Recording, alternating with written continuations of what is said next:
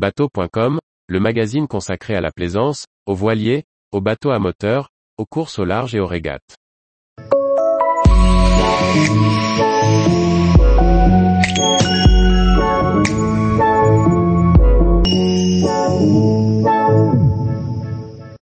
Parker 700 Pilot House, concept et visite du timonier. Par François-Xavier Ricardou. Plus petit timonier de la gamme Pilot House du chantier, le Parker 700 présente tous les avantages du pêche promenade tel qu'il existait autrefois, mais largement mieux motorisé pour lui offrir de belles performances marines. Visite et découverte de cette version prête à pêcher, dans ce premier volet de notre essai. Chez Parker, constructeur polonais, mais d'origine anglaise, la gamme Pilot House désigne des pêches promenades polyvalents. Avec leur timonerie décaissée pour abaisser le niveau du plancher, ces timoniers n'offrent pas trop de prise au vent ce qui renforce les qualités marines. Si le Parker 700 essayé aujourd'hui est le plus petit de la gamme, on retrouve, toujours motorisé avec des hors-bords 1 760, 790, 800 et 920. Ces indications déterminent la longueur de coque en mètres, n'intégrant pas les appendices qu'il s'agisse de la delphinière ou du moteur.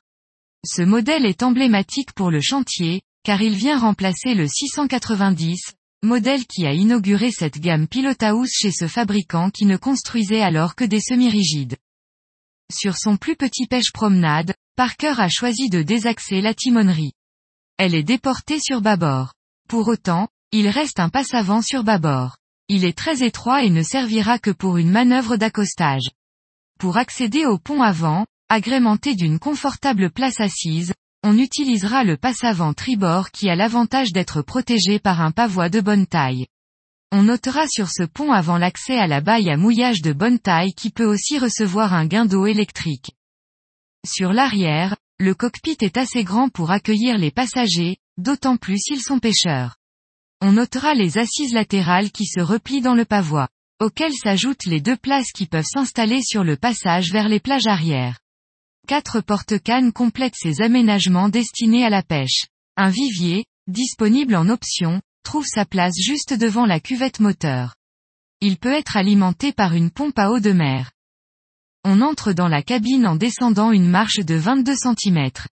C'est celle-ci qui évite d'avoir une timonerie trop imposante.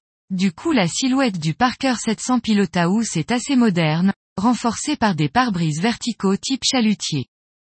Cette timonerie est ventilée par deux ouvrants coulissants sur chaque bord de 30 par 30 cm, et surtout par un toit ouvrant translucide apportant lumière et aération.